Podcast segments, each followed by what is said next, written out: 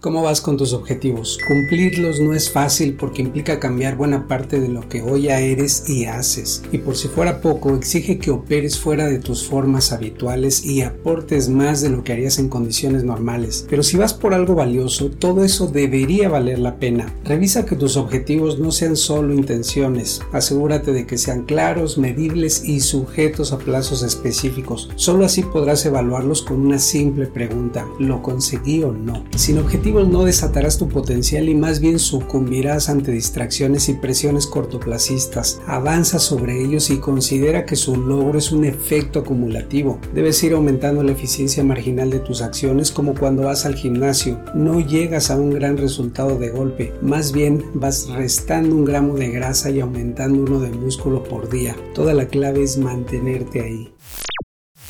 Si tus objetivos son poco realistas te frustrarán, pero si carecen de ambición no te motivarán. Tírale a lo grande, no solo por lo que potencialmente te esperas si lo consigues, sino porque el camino a ellos te hará subir de nivel varias veces. El camino al logro de los objetivos del programa Apolo que puso al primer humano en la luna permitió la innovación en sectores como la electrónica, las comunicaciones e incluso los textiles y la nutrición. Hubo que miniaturizar componentes y crear tecnología para procesar datos tecnología que luego llamaríamos software, concepto nuevo en los 60. Lo grande ocurre mientras resuelves desafíos grandes. Adopta un pensamiento de catedral, una visión de gran alcance. Pon los cimientos de una gran construcción aun y cuando no sepas con precisión qué forma tendrá su techo. Planta un árbol. Quizá no llegues a sentarte bajo su sombra, pero ¿qué tal si sí?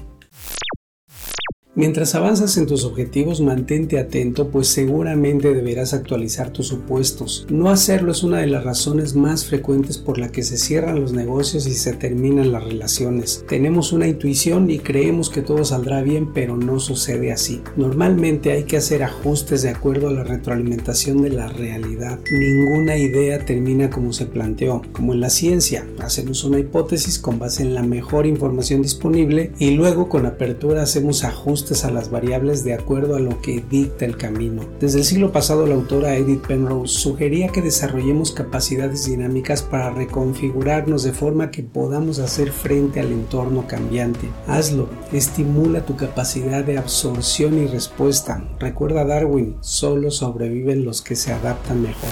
Hazlo con maestría. Construye habilidades a prueba de futuro.